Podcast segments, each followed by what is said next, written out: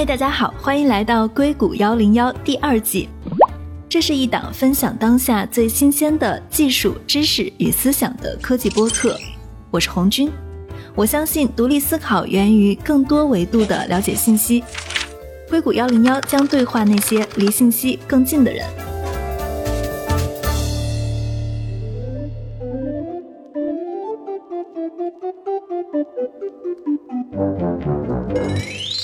大家好，这里是硅谷幺零幺。我自己呢是在二零一七年搬到硅谷的。我刚刚搬来的时候呢，就一直有媒体写文章说硅谷已死，科技公司们正在逃离硅谷。最近呢，又有一大批的公司搬去了奥斯汀，比如说伊隆·马斯克把他的家和慈善基金都搬到了奥斯汀，甲骨文、惠普，还有硅谷的知名投资人与创业者 John Longstyle 也搬过去了。科技公司们到底是为什么纷纷逃离硅谷？奥斯汀又是如何成为新宠的？这期呢，我们就抓来了一位刚刚离开硅谷，把他的投资基金设立到奥斯汀的投资人沈汉。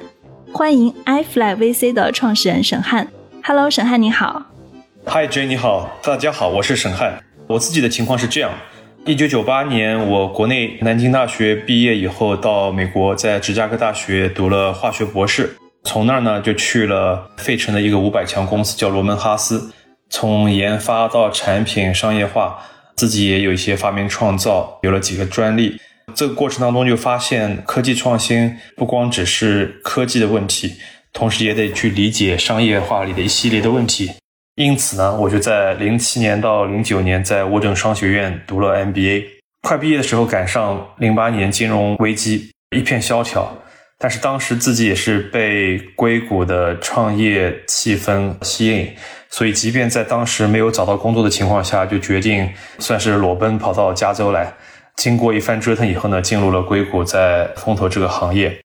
头七年呢是在其他几家基金从事投资工作，包括一家叫 Formation A，也就是刚才 Jane 您这里提到的 Joe Longstale 当时创立的一家基金。那么这个七年过程当中，除了自己的新手上路。一点点的积累，也发掘和投资了一些很有意思的项目，其中有一个叫做 Oculus，就是做虚拟现实。在很早期，我推动这个基金，看好投了以后，在二零一四年被 Facebook，就是脸书，二十亿美元的收购，所以那一笔投资，我们单笔给 LP 创造了超过两亿多美元的回报，非常厉害。好，谢谢。除此以外，也有一些其他的很好的退出。那么到了二零一六年呢，就开始自己想着要去创业。当然，这类创业项目就是 iFly 这个基金。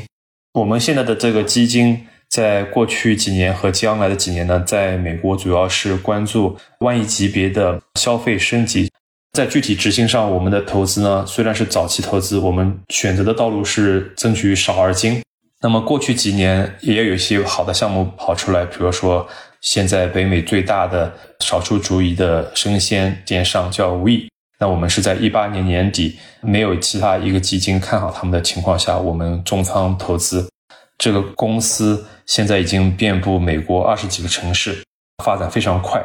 在三月初刚刚完成了由 DST 领投的第一轮，在这一轮当中啊，除了 DST 以外，也有黑石，就是 Blackstone。还有老虎 Tiger 和其他一些知名的基金投入，所以我们现在这笔投资，这个公司在几年内的时间估值也上升了有超过一百倍。我们现在还是它的第二大股东，那对我们的这个基金的业绩也非常有帮助。所以我们的一期基金从一六年到现在账面上也投资回报已经涨了有十几倍。我的情况大概是这样，真的是非常厉害的投资人，因为我们说投资人就看他投中的明星项目。你之前在 Formation Eight 的时候投中了 Oculus，确实，当年 Formation Eight 这家风险投资基金有一段时间在硅谷非常火，就是因为 Oculus 这个项目，而且账面回报很好。然后，二零一八年才投了 We，很快就账面回报超过一百倍了。因为确实，我还采访过 We 的创始人 Larry，感兴趣的听众也可以去听我们之前的节目。为在疫情期间已经是做了三轮融资了，这个融资的速度有多快呢？就是去年八月份我踩它的时候，正好是它的 C 轮融资，然后我看前几天它就已经 D 轮融资了，速度非常快。所以就拿明星项目来说，你这个投资业绩还是非常惊人的了。虽然你还是很少出来对媒体讲的。因为我们自己其实是在创业嘛，创业得不断的找到适合自己的打法，在这过程当中找到自己的差异化。不管是你之前投 Oculus 还是投位，都是在硅谷发生的。你自己也在硅谷住了，应该有二十多年了，对吧？十二年，在美国有二十三年，但是在硅谷从头到尾一共是十一年，加上十个月，再加上十天，算的好精确。你是什么时候搬到奥斯汀的？今年的四月十号，也就刚刚两个多礼拜。感受如何？感受非常好啊！这两天 Austin 这里的天气感觉跟加州非常相似，也非常的凉爽。白天有点小热，但是晚上就感觉跟加州一样，所以我跟我在 Austin 这边的朋友说，这个我肯定对这几天的天气有帮助，把加州的一些好天气给带过来了，你们不用谢我哈。你是为什么会离开硅谷，打算搬去奥斯汀？而且你不仅仅是自己搬去奥斯汀，你是把公司也设立过去了，对吗？对的，对的，因为我的关注点很大一块其实是 iFly，是这个基金。那我时刻在考虑的是，我们作为一个早期投资基金，怎么样能够看见发生的一些现象和趋势？是因为有大量的公司、人才，甚至刚才也提到了一些基金离开硅谷，他们去到了其他的州，不光是德州，你像在科罗拉多、华盛顿州、犹他州、伊利诺伊的芝加哥，或者东部像北卡、亚特兰大、啊迈阿密，当然也包括德州。过去的十来年当中，踊跃了很多新兴的公司，这个中间也出现了不少的独角兽。对于我们 iFly 的基金投资的策略和核心的逻辑当中，其中有一个很重要一点，我们呢不想去追一些特别热的热点或者是风口，热点大家都看得见，Jane 这边一旦报道了以后，这个肯定是一个热点，是肯定是一个很大的风口。但问题在于，如果大家都看得见，那自然而然吸引大量的资金投入。那么有的时候一个项目是非常棒，但是估值也偏高，在一个高估值的情况下，能不能去很好的体现在当时的投资的风险的管控的话呢？这里面就是有很多的问号在那里。德州历史上也有很多很成功的公司是在过去十、二十、三十年当中创立成功的。早一代的像戴尔的这个计算机，当年我到美国来的买的第一台台式机就是戴尔生产的。包括现在大家说到生鲜这一块，有一个生鲜零售叫做 Whole Foods，是应该叫全食吧，就是做线下的这个超市。后来被亚马逊也是高价给收购了。这些公司全是在七十年代、八十年代、九十年代在 Austin 这个城市里面出现的。那么在这过程当中，我想从 iFly 角度来说，我们得看得见，不光奥斯汀本地成为一个非常欣欣向荣、快速发展的一个创业投资的生态圈，所以把它作为一个我们新的根据地呢，是一个很好的选择。另外一点，一个很现实的情况就是差旅，美国的这些城市分布的地理的位置和距离呢，要比中国北京到深圳、上海的这个距离要远得多。美国东西海岸飞一下起码五六个小时。奥斯汀呢，它处在美国的大致是在中间。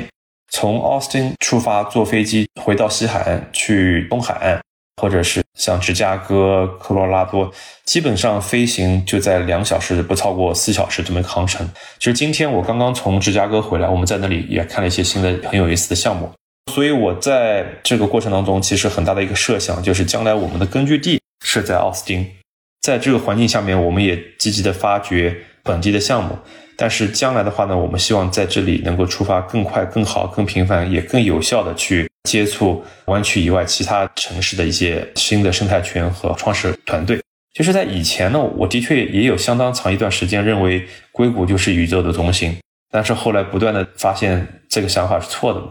疫情呢，也是一个很好的，就是让自己重新审视或者思考这么一个过程。到了去年秋天，我在家已经工作了快大半年了。那忽然就意识到，如果当时我是在夏威夷干同样的事儿多好，反正每天也是 Zoom 上视频会议或者打电话，坐飞机的时间全省下来，全在忙这些事儿，或者在湾区整天堵在高速公路上的这些时间全省下来。正因为很多团队是在远程工作，包括我们自己也在逐渐的适应这些远程工作的模式，所以怎么样和本地和外地的一些。团队做一个有效的交流呢，除了投资策略以外，就是我们的一个投资的背后的运营管理和效率的问题。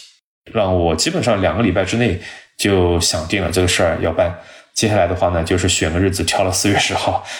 你们公司现在有多少位同事啊？其他的同事会有跟你一起搬过去的吗？我们现在全职的话，一只手都数不过来。有些同事不会搬，有些会跟我们一块儿去 Texas 来奥斯汀这边。那么现在我也在扩建在奥斯汀这边的团队。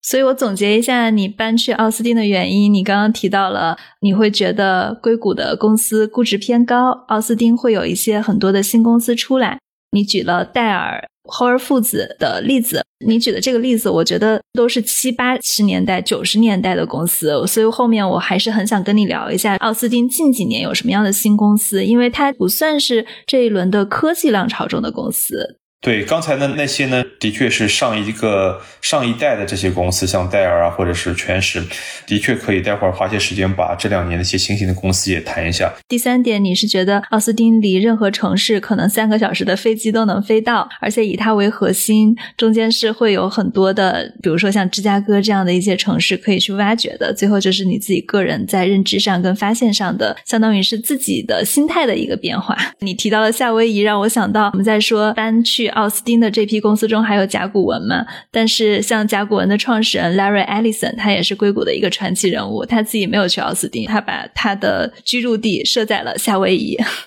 是的，是的，对，这样这样的例子有很多。其实我包括有自己做风投的朋友，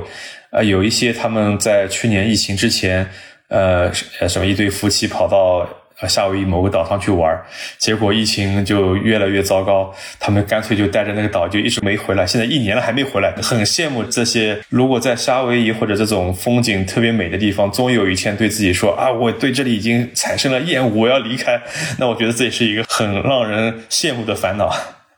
对，真正的这批大范围逃离硅谷，可能还真是发生在疫情的时候。因为以前是公司愿意搬过去，但是人才愿不愿意跟过去是一个问题。那现在有了更好的线上办公体系，硅谷公司依然可以把总部设在硅谷，但是它的员工分散在各地。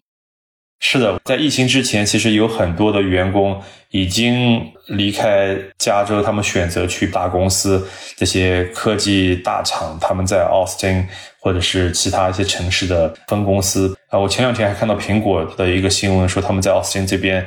又在砸多少多少的预算经费，要再建多少的楼。那具体说到他们的那边的同事，我有些认识的，他们说当年也就是大概两三年前拿到苹果在。加州总部这边的职位和在奥斯汀这边的职位，虽然讲起来这个两边的薪酬加起来差了百分之十五，也就加州高百分之十五，德州低百分之十五，但是他们一算一看，奥斯汀的生活的消费水平或者是成本要比旧金山湾区这边低个百分之四五十。过去的十年当中，奥斯汀的人口增长是在全美最快没有之一。啊，现在已经成为全美国第十一大大城市了，那么还是有不断的有人在往那里搬。大概在一个多礼拜前，我自己从加州搬到德州的这辆车，有大卡车给送到了。我跟司机随口一聊，他说他这一个司机那种十八轮的卡车，一批货带了八辆小车，全部是从湾区搬到奥斯汀的。所以奥斯汀的房价也是涨了一波。涨是涨了，涨到什么程度呢？是也会出现一些像湾区这边抢房，几十个订单放在那里，但是呢，一比较两边的住房的状况和价格，大家都觉得口水直流。那当然可以理解。在湾区，你像在斯坦福大学附近 Palo Alto 这些地方，你花两百万买的一个房子，可能感觉是这个一九五零年、六零年制造的房子，非常小、非常旧。那么买的时候还是大家要抢抢疯了。但是在德州这边，如果你你在奥斯汀附近，大部分情况下你一两百万能够买到相当好的一些住房。就在美国这么多城市中，为什么你是选择了奥斯汀而不是其他城市呢？我自己在美国了二十三年，除了大概有六七个州以外没去过，每个州都去过，去过的地方都很熟悉了解，有本地的一个挺良好的生态圈的，呃，基本上可能两个手指头能数出来这这几个地方。那但是回到最后的选择上来说的话呢，除了 Austin 本身本地的发展的迅速和它的一个热度以外，还有一点还是回到我刚刚讲的，就是它的这个地理条件，它的距离，因为很多人跟我有类似的想法，就包括像我有些朋友、一些师兄啊，他们自己做公司做管理，他们有的项目在东部的新泽西啊，有的在芝加哥，有的在原来的加州，哎，他们搬到奥斯汀以后，就的确发现上运营上有类似的便利，啊，他们也是没有疫情的情况下到处在飞，那从奥斯汀去这些地方，对他们的业务管理。还有人员的效率来说，的确是一个利好。我在疫情期间飞过几次奥斯汀，这些航班上基本上都是坐满的。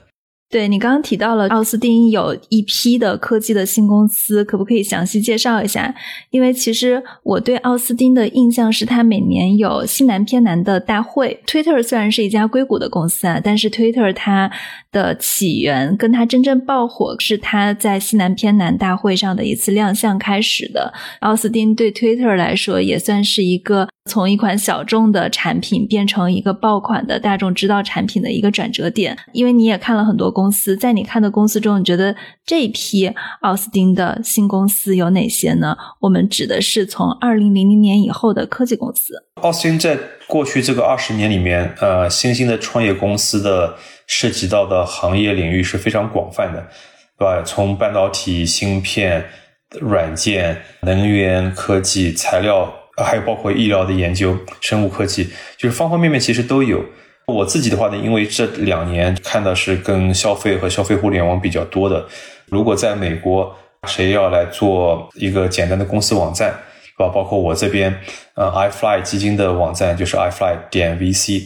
呃，这后面就是用一家公司叫 WP Engine 这个公司，它的开发的一系列的工具，让我们能够以非常。方便、迅速都不需要写代码的情况下，把我们一个网站架构从前到后、从上到下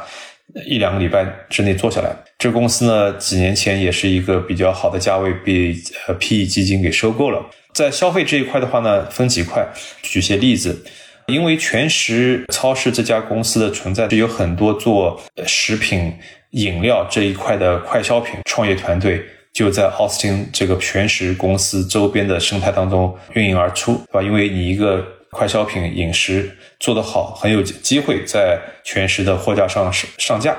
所以这里面的话呢，就形成了一个良好的互动。那再举个例子，我觉得大概几个月前有一家公司叫 Bumble 上市了。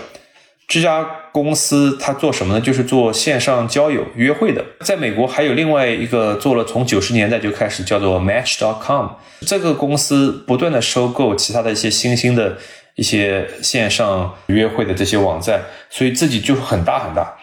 但是我就跟别人说，我说首先在 Match 点 com 这个公司已经是非常庞大巨无霸的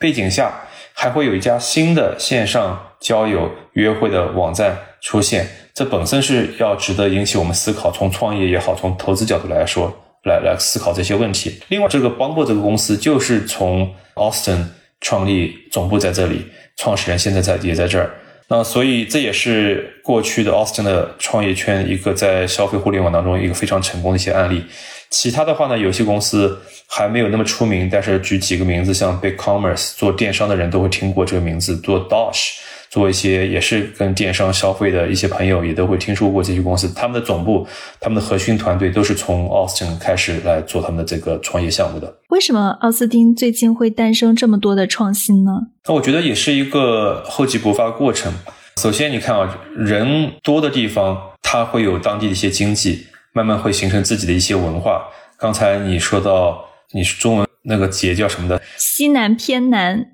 啊，西南偏南，我还第一次听到这个节的中文是这么说的，就是叫 South by Southwest，对吧？你看，它慢慢的有了自己本地的文化，它聚集了一些志同道合的人，这样的现象，其实在美国很多地方都在发生。人多了，它里面再怎么样，聪明人多了，不安分守己的人多了，那自然而然就就有些人开始要去创业。所以这些文化一旦形成一个雪球以后，会有很多的正能量去影响他周边的其他的人。那我再举个例子，其实有的时候也是触类旁通，去帮助我们思考一些现象的发生。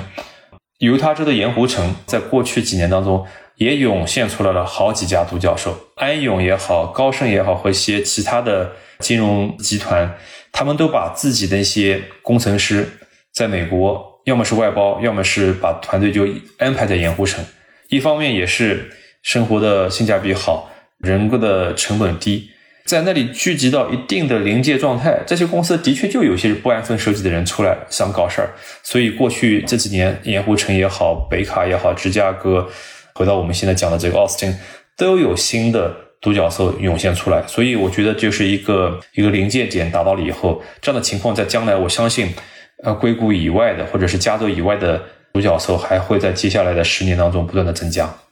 对你说到这个非常有意思，因为我刚刚在节目的开始提到我是二零一七年来硅谷的，但是其实我来硅谷以后就经常看见媒体报道，《纽约时报》带了一批投资人一起去美国的袖带考察，就是美国传统的这种工业城市，发现现在的工业城市都在复苏。我自己猜呀，是是不是有这样的一个原因？在过去的二十年里，硅谷有互联网诞生，但是因为它的高房价、高税收，导致很多人。他们会逃离硅谷，就跟中国的听众们说逃离北上广一样。但是他们技术比较好，这些出走的人他会在其他的地方创业，或者本地的人看到硅谷的这些想法，也会在本地创新。另外，我之前有一段时间在研究自动驾驶的时候，我是发现，在传统的这种汽车工业城市，它也发展的比较好，就是因为像 Uber 啊这样的一些公司，他发现如果说我要坐车，我还是要跟传统的汽车发生关系，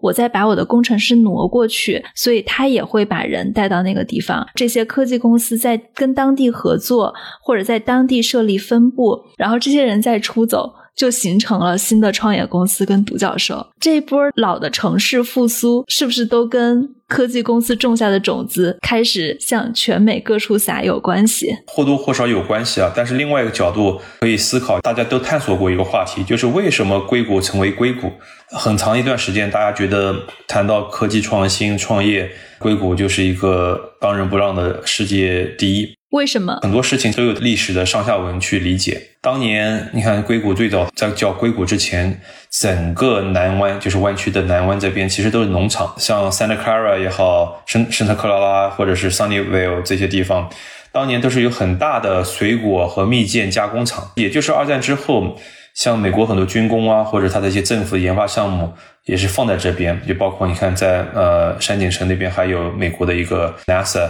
航航空航天局的这一个基地，在当时，包括像电子管、晶体管的一些研究当中，就有些人出来去创业。仙童公司的八叛徒，对的，对的，底子就起来了。但是在这个过程当中呢，我觉得还有一点，当年硅谷呃兴起，除了这几家公司和人才，包括它的这些创新的意识出现外，还有一点，就当年的这个资本，其实在这边有几个种子，包括早期的像 KPCB 啊、红杉啊，当年和今天有一点很不一样，就在于当年没有互联网，所以基本上融资就在整个像沙丘路、Palo Alto 或者是山湖的周边，靠很少数的这些人脉圈。你给我投一点，我给你投一点，就把这个事给传起来了。现在有些人讲到当年的一些情况，可能说的政治不知道是正确不正确的话，对吧？就说当年说他都是这个一些白人老男人的一些俱乐部，所以这个话的背景后面，也就是指的是这些很少数的群体，他们自己就把这些项目投资给做了。到了九十年代中后期，当然这个互联网在这边爆发，又跟当然斯坦福大学这方方面面有很大的关系。但是呢，我觉得互联网的兴起之后，它使得这个竞技场天平给重新去平衡了。首先，信息增加了，人的沟通更加方便了，对于很多事情的理解的速度加快了。那包括投资和被投资这些事情中间的障碍又不再被不断的去打破。那慢慢慢慢，大家就会发现，如果是一些非常什么深科技、黑科技。你需要大量的知识产权从大学的一些研发当中去获取，那也许你还真的得一直待在硅谷，或者整天扎堆在斯坦福或者是 MIT 这样的学校周边。但是呢，在这个技术发展过程当中，其实又给很多创业者提供了很多工具。大家就讲为什么这两年云服务那么的火。那的确，云端的服务也是一种工具，使得一个本来像在九十年代末要去做一个电商网站，他可能得养十几个工程师自己去搭服务器。但是今天，你基本上听不到哪一个电商的创业团队一开始要去搭自己服务器的，有 AWS，有其他的这个 Google 或者是微软的云，或者在国内阿里云就够了，对不对？所以这使得很多的人才的要求。对于创业团队来说，他的人才要求也在做一些改变。那从我的角度来说，现在很多好的、成功的一些，尤其是在消费互联网里面创业的成功的要素呢，就不光只是一个技术决定论，而且这个里面对于市场的一个深度的洞察力是越来越要求高。如果能把这两者做一个结合的话呢，往往是可以使得这个团队不光是能看到一些别人没看到的不起眼的机会，同时能通过各种已经存在的互联网或者是软件开发的工具，让自己的这些想法。尽快的以尽低的成本去做成现实，在很多领域的创业，它就不再要求是在硅谷必须要扎根才能形成的。回到 Austin 这个事情上来说，那以前我在上个基金 Formation 也好，在 iFly 也好，呃，我们刚刚开始创业的时候，就我也老往德州跑，也参加西南偏西这么一个活动节。就在当年，在疫情之前，我已经发现很多的基金。东部的也好，西部的也好，整天这个飞机往奥斯汀跑。有几次我在旧金山到奥斯汀的这个航班上，还看到看看到其他的基金，呃的的朋友。那么无非就是说，现在有些基金就意识到，奥斯汀不光是在增长，对于他们来说是要在奥斯汀开办公室呢，还是说自己全部搬过去呢，还是说在当地招人呢？这样的话题，我知道在我很多认识的本地的这些美国基金也在发生。对？所以这也是为什么我坚定有更多的资金、人才，使得这奥斯汀本地的也会在接下来的五年、十年更加的呃生气勃勃。John Lonsdale 他是为什么搬到了奥斯汀？因为我们在开始提到了你之前在 Formation Eight，你跟他应该也算是同事。John Lonsdale 跟听众们大概介绍一下，他是 Palantir 的创始人，是硅谷一家做大数据非常知名的公司。他自己也算是 Peter Thiel 创业帮吧。John Lonsdale 这个人，我我多说几句啊，这个人非常的厉害，呃，今年四十岁还不到，现在他的新的基金 Eight 已经管理的小几十亿美元的资产。他是硅谷土生土长，他的出生到高中、大学都是在硅谷。他是斯坦福大学毕业的。他爸爸、他的他的兄弟，我们也都认识。他对于搬到奥斯汀这件事，其实也不忌讳谈，其实也是非常公开的信息。所以我这里就主要是还是转述一下。对他来说，有比较大的两三个权重是在于：一，的确是税务的问题。因为在去年和今年，他有好几个大的投资，因为上市，包括像 Palantir，他他联合创始，包括在上一个基金 Formation Eight，我们基金投的一个另外一个公司叫 Wish，这个是 Joe 的主打的，所以 Wish 是在当时投的时候，我们是领投了 A 轮，估值才小几千万美元。在 Wish 上市的时候，那股票最近价格我看跌到了一百多亿美元，但是即便是这样子。Formation A 就是我们上个基金还有大概百分之十的左右的股份，这个的功劳很大，对吧？对他个人的这个税务的计划肯定会有相关性。那这里也补充说一点，如果国内的朋友不了解，就美国这边的税呢，有联邦层面，就是整个国家层面的，有每个州他自己还会有自己的一些税务的呃政策和安排，然后再加上每一个当地，比如说城市会对你的物业方方面面会征税。在州的层面，德州啊、加州啊是有相当的差别。呃，加州的州税，不管是个人的所得税，或者是资产投资增值这方面的税务，是在全美最高，没有之一的。德州这两块都是零。那你可以想象，如果一个人真的是不管是加入的公司上市了，还是自己创业的公司上市了，就光州税的这个差别，其实是一个很大的、不可以忽略的经济因素。另外一点，这还是回到政治的一个话题。很多人说，像德州是个红的州，加州是一个蓝的州，就是是民主党、共和党这个差别。但是呢，德州相对讲，它的几个大城市偏蓝，周边呃农村郊区偏红，这个跟美国很多其他地方都一样。最后的结果，在州的层面的一些政治的政策，包括对于商业的一些政策法规的话呢，有一些更多的平衡。不管是左派右派，大把大家可以吵，但是至少有一个很好的平衡，通过选举选票来来平衡好。但是加州的情况就在于，现在的这个加州的呃极左是一边倒，以非常激进的方式推动很多的政策法案。那对于像我们在加州生活的人或者生活过的人，这个一个很令人反感的一个政策就是抢劫盗窃。金额不超过九百美元，对吧？就都不会被起诉，所以很多警察连抓都不抓。你去报案，你去打九幺幺报警，这警察能够来给你做一个笔录就了不起了。那至于其他的一些政策，其实对于呃商业、对于企业、对于个人也有很多的不是那么利好。所以在这个点上的话呢，经济和政策有的时候杂糅在一块儿，因此使得相当多的一些土生土长的美国人觉得，在加州现在的政治、州的层面的政治没有很好的平衡点，对吧？甚至如果公开去说反对一些貌似政治正确的政策的话呢，会被人肉，会被网上网民去攻击。所以在这个背景下，有很多人他的确会把这个因素作为他很看重的一点吧。所以对他来说，这两点他都提到了。所以我问一个非常私人的问题啊，你在开始的时候提到了你投资位的时候账面回报已经超过一百倍了。你搬去德州有没有从个人或者公司的角度、避税的角度来考虑这件事情呢？非常着急的搬过去。这个不是我当务之急，对吧？如果将来有退出、有有变现，这肯定是有一个好的事儿。但是这个事情其实还有一点就在于时机的问题。如果纯粹是为了避税的话，还有很多其他的方式。这个税收的话呢，是在实际套现走人的时候才发生这个税务的行为。只是账面去涨的话呢，其实是没有立马会带来你说要要要去给政府缴税。对我来说，如果说五年以后、三五年以后，假设说我们的某笔投投资退出了，那我会面临这样的情况。但是短时间来说，为什么我选了个四月十号就直接走？主要还是要从基金的运营来说。如果将来要开始。更多的去为税务的烦恼的话呢，那说明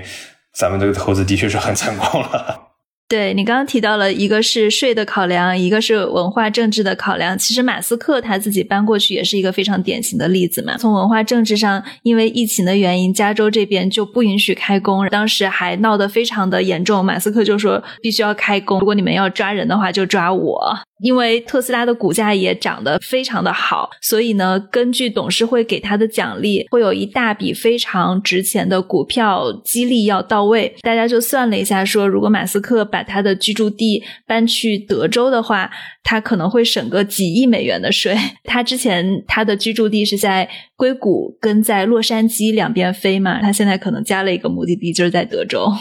对的，税这个事情，不管是有钱没钱，钱多钱少，收入多还是少，的确是一个义务，是是应该做的事情，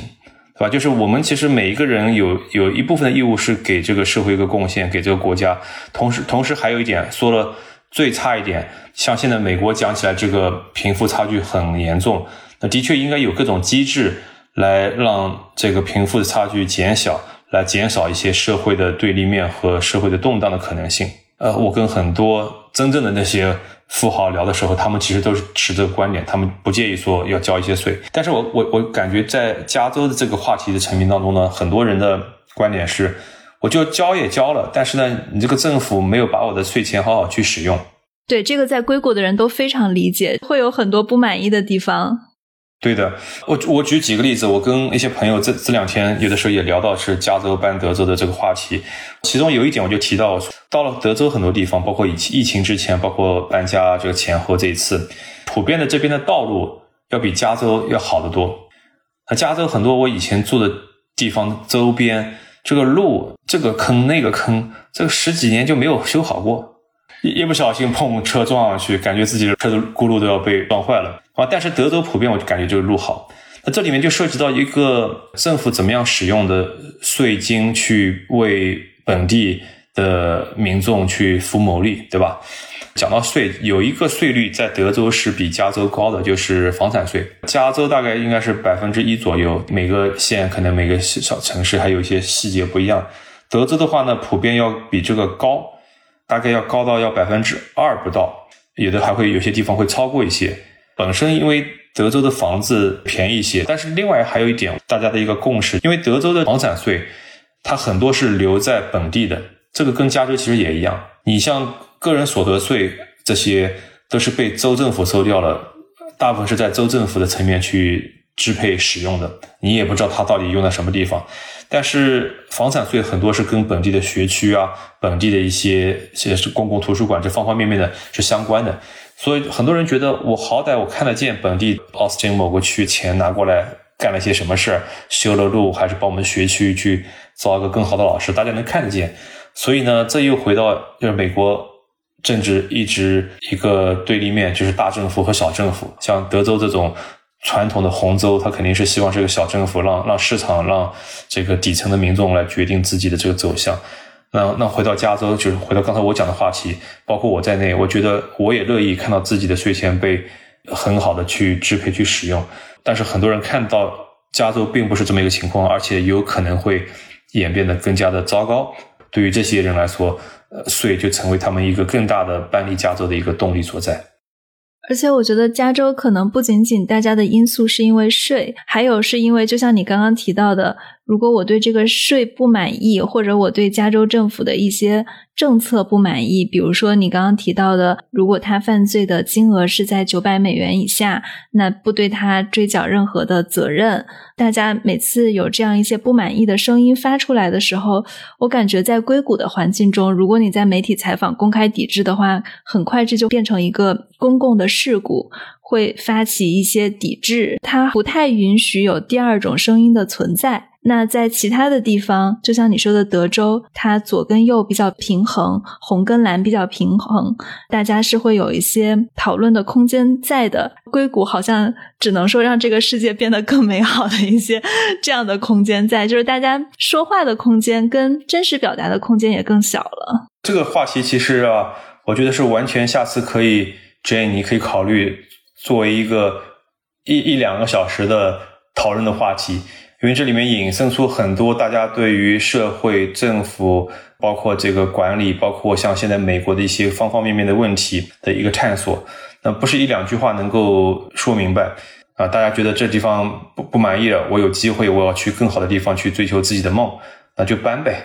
聊到硅谷，我们聊到了硅谷为什么成为硅谷好的一方面的原因。你刚刚提到了投资呀，包括政府的订单啊，我自己是觉得有一个原因是不是？跟硅谷没有竞业禁止协议也有关系，而且我不知道这个在其他州的政策是怎么样的。加州应该，据我了解是唯一的一个州竞业禁止协议是没法生效的，其他的州都有，包括德州在。这个协议的有两方面来看，一方面他讲是员工有绝对的自由，可以去另外一个公司去工作。如果你一边倒的只是说我就是要让员工。这个作为个体来说是总是得益方，那么这也是对公司的利益是不公平的。所以在这个协议背后有很多其实是可以去去去商榷的。那因此像这样的在其他的州就都通不过，对吧？像在德州肯定是竞业禁止是存在的啊。我也不认为这个完全对于呃创新或者是发展就是完全是个负面的。我们刚刚在提到特斯拉的时候，还有一点，德州它也有一个政策，它不允许车企直接面向消费者去提供它的销售的产品，包括也不允许车企去直接提供这种维修服务。特斯拉它的思路就是直营德州这种老牌的州，它可能为了保护一些汽车的厂商的利益，因为传统汽车是有各种经销商跟各种中间环节的，所以呢，这个在德州不被允许。那特斯拉即使德州政府在跟他示好，那他在德州的门店还是只能提供展示。你怎么看这个政策？这个政策肯定对于特斯拉不是个好事儿，但是我相信他们肯定在推动这个政策或者是法律上的改变。在美国，不管是联邦层面也好，在州的层面都有这种所谓的说客的呃服务公司，就是无非是代表你的利益和你的这些利益的群体去把。诉求能够跟立法层面、跟议会去展示出来，来通过这么一个流程达到自己的想法。这么一个限制不意味着它永远会成为一个限制，说不定哪一次这个议会的议案可以把它做一个改变。这是第一点。第第二点的话，比起每个州的这个商业的法规环境，对于企业来说不是那么友好的法规的话呢，在德州我觉得也不多。我就举一个例子。你看德州，大家大家都感觉德州是一个说能源大州，因为产石油、产天然气。那按理说，这个州是应该对于可再生能源是不看好，或者是有各种理由去阻挠可再生能源的发展。德州是一个蛮支持新能源的州的吧？是的，对我我我的意思是说，如果说是这个州的法律是被那些少数的，比如说石油大亨这些家族企业把控的话。那它肯定会影响这个法律政策，说我有各种限制条件，让可再生能源没法在德州落地，对吧？这个是个逻辑。但是现实是，德州的风电、太阳能和其他的一些，包括像像特斯拉电动汽车的发展，在德州非常非常快。每一个城市还都有自己的，包括能源公司一些政策来支持本地的可再生能源的项目。那比如说这个细节我还没有查，但是德州有不少城市，它可以允许说你在自己家里装了太阳能电池板，你多的电可以让电网买回去。这是一。另外一点的话呢，有很多州。你在家屋顶装了太阳能的这个电池以后，它在房产税的这个评估上面，他会认为你这个房子增值了。但是据我的了解啊，这个我还我还得再去做功课，因为我也在看这个事儿。德州有不少地方它是允许说，哎，你们家装了太阳能电池在屋顶上，但是我在你的这个房子的估值上面，我不给你增加这一块，这样使得你的房产税其实变相也可以降低，或者是不增加。相对讲，在德州这边。它的对于商业的友好的展现，在还是这个政治上或者是立法上的一个平衡点，能够去实现，让不同的利益群体能够达到他们的一些需求。德州其他的政策还有环境对于创业公司或者商业不太友好的并不多，或者说并没有发现什么，主要是这几点刚刚提到的竞业禁止协议或者汽车直营这件事情，主要是这两点，其他的都还好。对，因为你这么想，那些大公司或者是一些牛人把这些东西都已经数十年都捋过一遍了，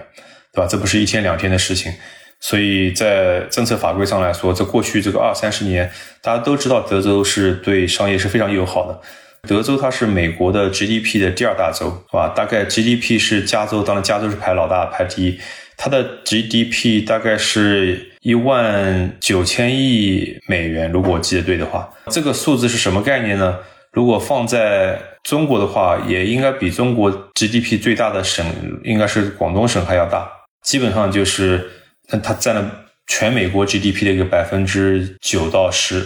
所以我们来盘点一下现在总部在德州的公司 Palantir，我们刚刚提到的。Palantir 没没到这边来，Palantir 他们是把总部搬到了呃丹佛，丹佛，甲骨文是把总部搬过去了，对的，就是这些名单一串一串的太多了，可能这个几家还是在。呃，媒体报道比较多的，嗯，还有哪些媒体没有报道的？有有有有几个网站，我可以找一下发给你。那上面就是一串一串的。有一个网站就叫 Center for Jobs dot org，它上面有一个词叫做 Californians，就是加州的这个 Cali，然后 Formers 就是钱。哦，有意思。我举个例子，你像那个 Stitch Fix，他们去了 Salt Lake City，就是盐湖城，这是一个电商网站。还有一个 ThreadUp，他们是做二手交易的，他们去了亚利桑那州的凤凰城。一个 Directive，他们在 Austin，本来他们是 Irvine 的。大一点的那些公司，谷歌、亚马逊、苹果，在这边都在扩招、扩人、扩地方。做基金的话呢，你刚才提到，就是除了像 Joe Lonsdale，它是叫 AVC，呃，还有一个很大的基金叫 Sapphire Ventures，几个主要的大佬都搬到这里来了。因为我们刚刚提到的，就是有很多呃个人方面的原因，税的原因。那从创业公司的角度来讲，当然我能想到的，创业公司在德州招人，它的成本可能会更低。从它融资的角度，跟它能招到更好的人的角度，你觉得这个德州跟硅谷的比较怎么样呢？因为之前有一句话说，如果你想要创业，你身在硅谷，你就已经成功了一半了。我觉得从人才的发掘角度来说，还是要看你要什么，对吧？包括之前我们讨论的时候还提到，像这边的呃德州大学奥斯汀分校，这个学校每年也产生大量的人才啊。它从能源科技到材料到生物科技到医疗到商业计算机都有很多牛人，就包括诺贝尔奖，对吧？他们从一九四几年到去年都有很多他的教授得奖。那么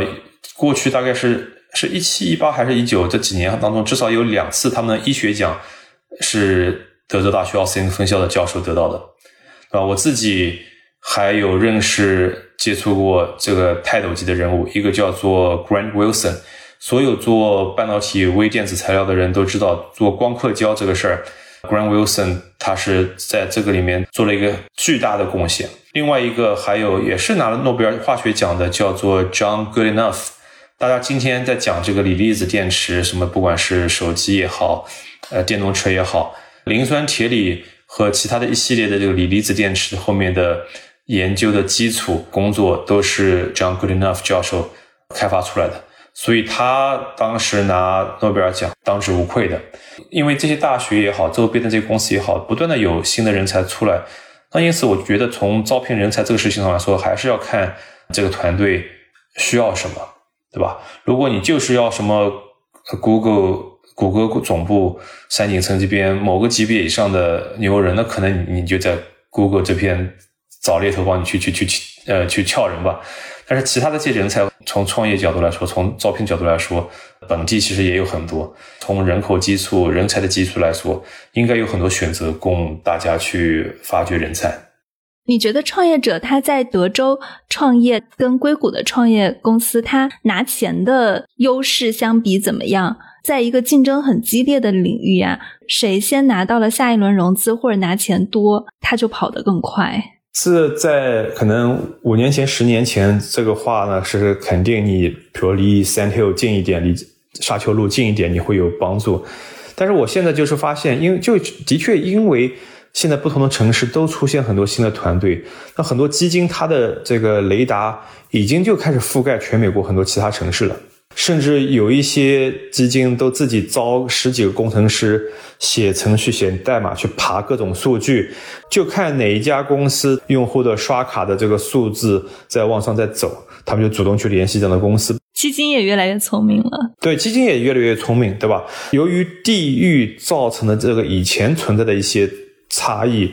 在今天的情况下在慢慢的减少。有好几次飞奥斯汀的航班上面，都看到其他基金的朋友也去办他们要办的事儿，那就说明基金它讲起来是很多创业的团队要去求着基金问你要钱要你融资，但是真正的基金它也面临着竞争，所以它也会主动出击去全国全北美去去找好的项目。所以我倒是觉得这个格局跟十年前、二十年前是不一样的。刚刚其实也提到了硅谷的项目可能估值太高，因为基金它还是从整个就是财务运营的角度来考虑的。同样的价格，它可能也愿意估值在一个更合理、未来潜在回报可能会更好的公司上。对，是是这样的。因为我觉得还有一点，媒体呢肯定是关注那些短平快，一下子融了很多钱，一下上市这样的公司。但是另外一点，这个世界上大部分的成功的公司啊，过去的三五十年里面，